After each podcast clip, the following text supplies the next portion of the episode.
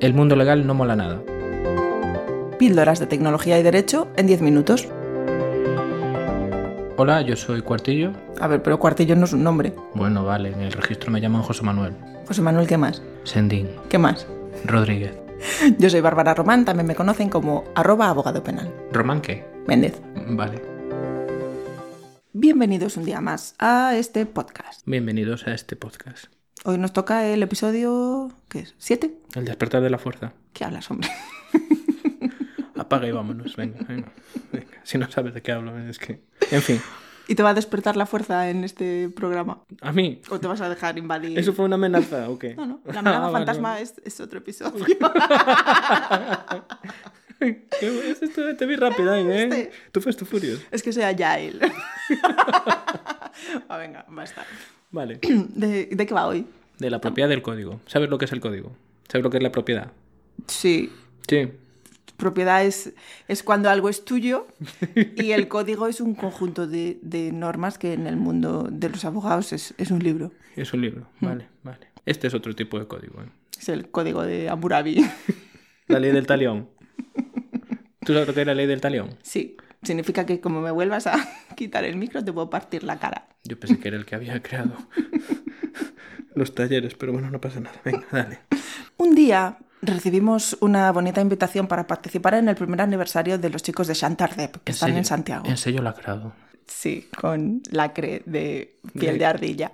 Y mm, allí conocimos a, bueno, conocimos a Dani, a David, a Rubén. Y Rubén, que ha sido fuente de inspiración estos meses, porque nos hace unas preguntas rarísimas, se acercó a Cuartillo y le susurró al oído, cual damisela en apuros, mira, mm, si yo hago un código, ¿el código de quién es?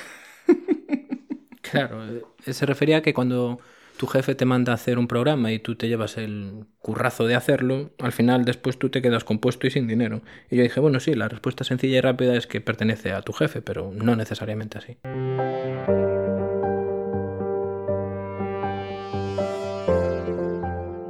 Y entonces fue cuando Rubén descubrió que una cosa es la paternidad del software, que va a ser siempre suya, porque ya sabéis que padre pues, solo hay uno, Julio Iglesias. o Julio Iglesias, y después los derechos de explotación son los que tiene su jefe o la empresa, que también es verdad, mm, para esto le pagan. Claro, claro.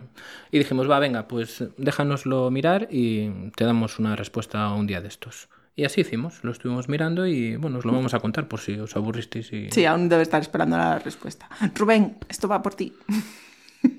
Ese sonido que escuchasteis fue mi cabeza. Bien, entonces, como todo abogado dijimos, vale, esto tiene que estar regulado, porque en este país que vivimos hiper mega regulados, pues tiene que estar regulado. Y buscamos, ¿y en dónde buscamos? Buscamos en la ley de propiedad intelectual. Sí, ¿Qué? pero en la ley de propiedad intelectual, tú busques lo que busques, no te va a dar una definición de software ni de código No, informático. Encontramos algo parecido a lo que es un, un programa de ordenador. Si tenéis mucha curiosidad y os aburrís muchísimo es el artículo 96, en donde, pues eso, establece una definición, una suerte de definición de lo que puede entenderse por programa de ordenador. Que básicamente son un conjunto de instrucciones que están destinados pues, a la ejecución de algo. De lo que le mandes. Para eso es un programa, ¿no? Es obedientiño. Muy obediente, no como yo. Entonces dijimos, va, esto no nos sirve. El programa de ordenador que describe la ley de propiedad intelectual incluye además toda la documentación de ese programa. Sí, porque ahí dijeron, bueno, estos informáticos seguro que ponen un, un test, un texto ahí de Readme y algo así, entonces vamos a explicarlo también y vamos a incluirlo, no vaya a ser que después alguien nos denuncie. Bueno, vale, tenemos claro que es un programa informático a efectos legales, pero ¿de quién es? De acuerdo con lo que dice la ley de manera simplista es lo que nos había comentado Rubén. Es decir, a ti te encargan hacer algo, lo haces y se lo y cobras por hacerlo. Entonces, el programador o desarrollador será el padre a efectos de, de titularidad o de paternidad del código, pero los derechos de explotación le pertenecen a la persona que te haya pagado. Ya, pero esto no es como escribir un libro, porque tú escribes un libro y lo puedes hacer solo o en compañía, pero escribir un código o un programa donde tú estás solo, si son varios los programadores que participan. Sí, aquí vi, vi rápido al legislador y dije yo, este seguro que lo copió de alguna página de internet. Porque hace referencia a cuatro posibles situaciones en las cuales se determina quién tiene la titularidad o y los derechos de explotación. Y se puede hablar de bien la obra individual, es decir, yo me lo como, yo me lo guiso, en cuyo caso no hay problema. Una obra colectiva, en donde hay varias personas que lo llevan a cabo, en cuyo caso la titularidad le corresponde a todos, pero Estos son como los mini programas que hacemos con Pepe Joe, ¿no? En las clases de programación. sí, sí, algo así. Vale. Pero ahí eh, quien se va a llevar el gato al agua, es decir, quien va a conseguir el dinero es el que primero lo registre, es decir, el que va a dejar de ser tu amigo. Tampoco somos tan amigos en ese grupo.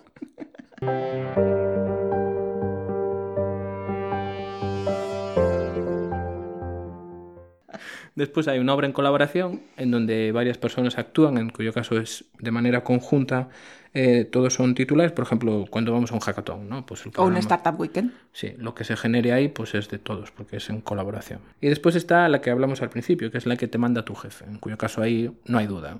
Si es dentro de las funciones por las que estás contratado, pues el programa le pertenece a él. A él le pertenece el derecho de explotación y te tiene que mencionar como autor. de Bueno, la obra. pero a ver, mm, en estas exploraciones profundas que, que realizamos cuando Rubén nos plantea sus preguntas y sus inquietudes vitales, eh, encontramos una sentencia que era bastante curiosa respecto a un trabajador, es decir, un empleado de una empresa, que sus funciones principales no eran las de desarrollar y que paralelamente a su trabajo desarrolló un código que después su jefe pues, se quería quedar porque decía, no, es que tú trabajas para mí y el código es de la empresa. Claro, la, la- la historia era un señor que trabajaba en una empresa. Eso ya lo dije yo. Pero no explicaste el de qué era el- la empresa. No. Pues era una empresa que tenía, no sé si es una administración pública o una empresa privada, que tenía la concesión de la gestión de multas en una ciudad. Y como se vio que eso era bastante manual, el señor este, por su propia voluntad, dijo, pues voy a hacer un programa que haga mucho más sencillo y más ágil la gestión de las multas. Y le pidió permiso a su jefe para testearlo dentro de la propia empresa. Entonces el jefe le dijo, vale, me parece estupendo. No, a lo mejor no sabía ni lo que le estaba preguntando, a lo mejor le hacía... Probablemente. Le diría, bueno, es que me voy de vacaciones el sábado y él, vale, me parece estupendo. ¿Qué pasa? Que después el señor, cuando se fue de ahí porque el programa funcionó y tal, el jefe le dijo, oye, es decir, que el eso es programa nuestro". funcionó y eliminaron su puesto de trabajo. Claro. Inteligencia artificial en estado puro. Inteligencia la del señor, ¿no? Pues Claro, Bueno, claro. vale. Entonces mejoró el sistema y tal, y cuando lo se echaron. fue- es lo que se- y se quedaron quedar con la titularidad del código. Entonces el chico les dijo, nana y de la China, porque esto es mío. Y la- los tribunales le dieron la razón por dos motivos. Primero, porque lo hizo por su propia voluntad y no bajo las directrices del, del empresario. Y segundo, porque no eran las funciones por las cuales estaba contratado. Él estaba contratado como administrativo, hizo un programa de desarrollo porque sabía programar o por lo que fuese. Y con esos dos motivos el, el Tribunal Supremo le dijo que es suyo. Y lo otro le tuvo que pagar una licencia de uso. Qué bien. Sí. Porque no lo hizo en software libre. No. Bueno, que entiendo con el no. poco cerebro que debía tener el empresario, probablemente aunque lo tuviera disponible en software libre, Pagaría igual. ¿no? pagaría igual. porque alguien le explicara cómo Porque dijo, funciona. yo quiero eso, que eso me soluciona la vida. Dámelo. Que así puedo tener cinco minutos más para el café. Y después tenemos la otra variante que no está contemplada específicamente en la ley, pero que es el más utilizado, que es lo que se llama en jerga legal arrendamiento de servicios. Es decir, te contratan para que hagas una cosa en concreto. En este caso, un programa. ¿Por qué te aceleras? Repite, por favor. Porque, eh, Yo hablo así. Estoy escuchando.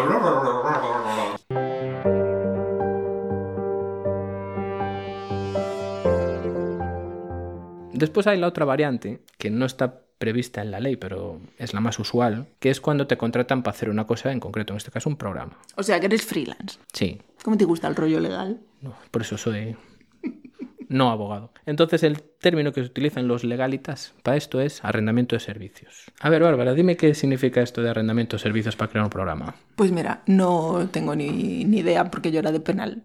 Te puedo decir a cuántos años de prisión te pueden condenar si utilizas un programa de software sin licencia. Te ha puesto 100 euros a que no sabes el artículo del Código Penal que lo dice. No me lo tengo que saber, que el Código Penal está ahí disponible para todo el mundo. ¿Ves? Es que, claro, y cuando se te caiga el ordenador. A ver, el arrendamiento de servicios. Cuéntame. No, cuéntame tú. ¿Qué es alquilar un servicio o qué? Claro. No. Es el concepto tradicional de los locatio per conductio, ¿no? De los romanos. Bueno, ¿En serio vas a hablar en latín? no. no, ¿En pues serio? no. Pues el arrendamiento de servicios es que te contratan para que hagas algo. Eso es lo que es, es un arrendamiento de servicios. Entonces, ahí lo que pasa es que Es como el arrendamiento de una vivienda. Mutatis mutandis. esto es una expresión de lege ferenda, pero no pasa nada. Nuestro productor nos acaba de recordar que estos son píldoras y que además el compromiso que tenemos con nuestros oyentes es de hablar en cristiano y no en latín, así que, bueno, podemos hacerlo.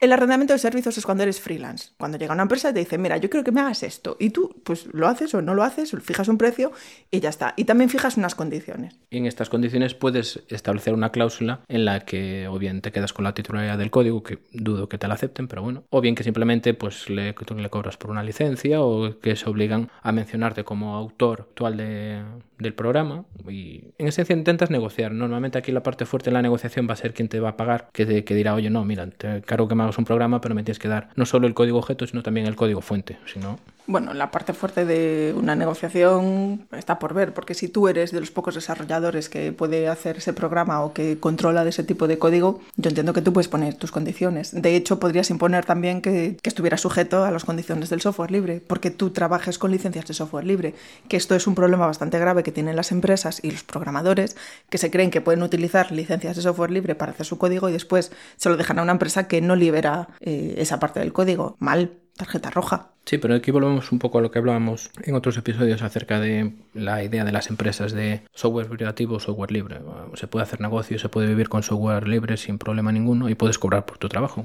Sí, pero yo creo que el problema de las empresas es un poco eh, una frase que se aprendió mi sobrina de 5 años y que ahora me está costando mucho que entienda que no es así, de mm, si lo pido es mío, si lo pago es mío. No, mira, si lo pagas tú lo que tienes es el trabajo, pero tendrás que respetar el trabajo de otros que han venido antes que tú. Había un problema de una empresa que le había encargado a otra, que era una empresa de desarrolladores, que le hiciesen el programa, pero no les daban el código fuente. Entonces había ahí la- el problema de cómo pedírselo. Entiendo que en el contrato no se explicaba nada y no habría cláusulas ni para un lado ni para otro, sino que era un contrato de palabra y ahí vienen los problemas. Por eso otra de las recomendaciones, y esto es el consejito del día, es que si eres programador y valoras tu trabajo, intenta, siempre que te van a encargar a hacer algo, meter cláusulas en las que te protejas aquello que tú quieres proteger, en este caso, o bien que sea software libre si consideras que eso es lo que, lo que te interesa o lo que es de acuerdo con tus ideas, la cláusula de paternidad y en su caso la posibilidad de la explotación o de quedarte con el código fuente.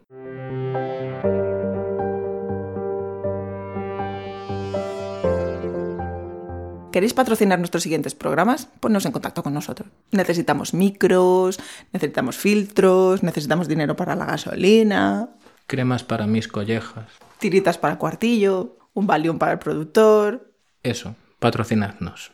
Yo creo que es tu última vez cortarlo y dejar solo lo que dijo.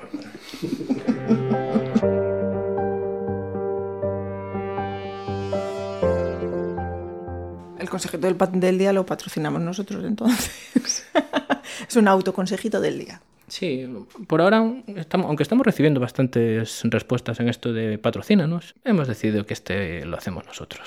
Ya vamos tan sobraos ya con los micros que ya este nos lo quedamos. Y ya tengo la- el cuello tan curtido de collejas que ya no necesito cremita. Bueno, a ver, venga, sección chistes, que te veo que te estás poniendo muy seria. Es que tengo un chiste que es un poco largo hoy. Un chiste largo. Eso es un chiste ya, el chiste en sí, que es un chiste largo no es un chiste. Nada, de, quítate el micro, anda, por favor. Esto es, eh, en una clase ¿no? de informática que está el profesor y el profesor era súper fan de Windows y de Bill Gates y de Microsoft. Entonces dice, bueno, a todos aquellos que utilicéis Windows os voy a dar un punto más en el examen. Levantad las manitas. Y claro, los alumnos que no tienen criterio, todos ahí levantando la mano a lo loco. Todos menos uno, que estaba en una esquina. Entonces el profesor se acerca a él y le dice, mira, eh, ¿tú por qué no has levantado la mano? Entonces el chico le dice, no, es que yo utilizo Debian. ¿Cómo que tú utilizas Debian? ¿Por qué no utilizas Microsoft? Entonces le explica, bueno, porque mi padre es informático y utiliza Linux, y mi madre es asesora de ciberseguridad y utiliza Ubuntu, y mi hermano es licenciado en físicas y utiliza Linux Mint, y bueno, pues yo utilizo Debian en mi casa. Y el profesor le dice, a ver, si tu madre fuera prostituta y tu padre fuera drogadicto y tu hermano pues no hubiera acabado la ESO, ¿qué? ¿También harías lo mismo que hacen ellos? Y el alumno se queda así pensando y le dice, no, probablemente instalaría Windows. Ese niño todavía tiene la asignatura pendiente, ¿no? No te hace gracia. No. Joder, pero si me curraba yo un super chiste. Ya, ya. Te voy a decir yo un chiste en tres segundos que es mucho mejor. Venga. ¿Tú sabes lo que pone la lápida de un hipocondríaco? No. Ya decía yo que me pasaba algo. Eh, bueno, veo que Guartillo lo llevamos no sé cuántos programas y no acaba de entender que los chistes tienen que ser de. Bueno, va, da Bueno, igual, vale, podía haber dicho que el de la lápida hipocondríaca era un informático, pero Mamá, mamá, en el colegio me llaman Windows Vista. estás ciego. ¿Qué hablas? ¿Por qué me revientas el Porque- chiste? Cállate. ¿Pero cuál es el chiste? mamá, mamá, en el colegio me llaman Windows Vista. Bueno, tú no te preocupes, pero haz algo útil. En fin, Hasta aquí. cerramos la sección chiste porque me parece a mí que esto va a degenerar mucho. Bueno, pues muchas gracias por escucharnos. Si es que habéis llegado hasta aquí. Sí, Hasta la próxima. chao. Os esperamos en nuestro siguiente programa y ya sabéis, si tenéis alguna consulta, alguna duda o queréis proponer algún tema, nos podéis escribir a nolegaltech.radio.gmail.com o poneros en contacto con nuestro Twitter arroba nolegaltech. Os aseguramos que no es un bot.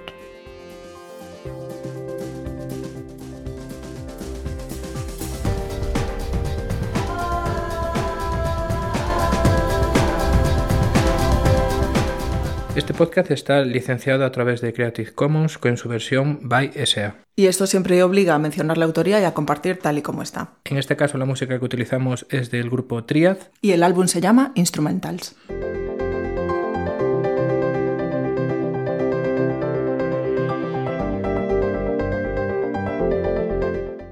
Y después tenemos la otra variante que no está contemplada específicamente en la ley, pero que es el más utilizado, que es lo que se llama en jerga legal arrendamiento de servicios y te contratan para que hagas una cosa en concreto. En este caso, un programa. ¿Por qué te aceleras? Repite, por favor. Porque, Yo hablo así. Estoy escuchando. Vosotros no os Os entendéis. recuerdo que en la presentación del podcast se dice explícitamente es Empezó posible ella. hacer el mundo legal sin utilizar términos latinos.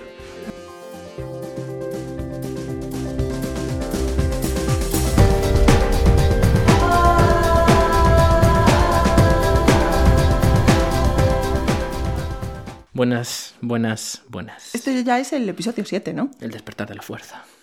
¿Qué? Bien, apaga. Joder, le salió a pena friki.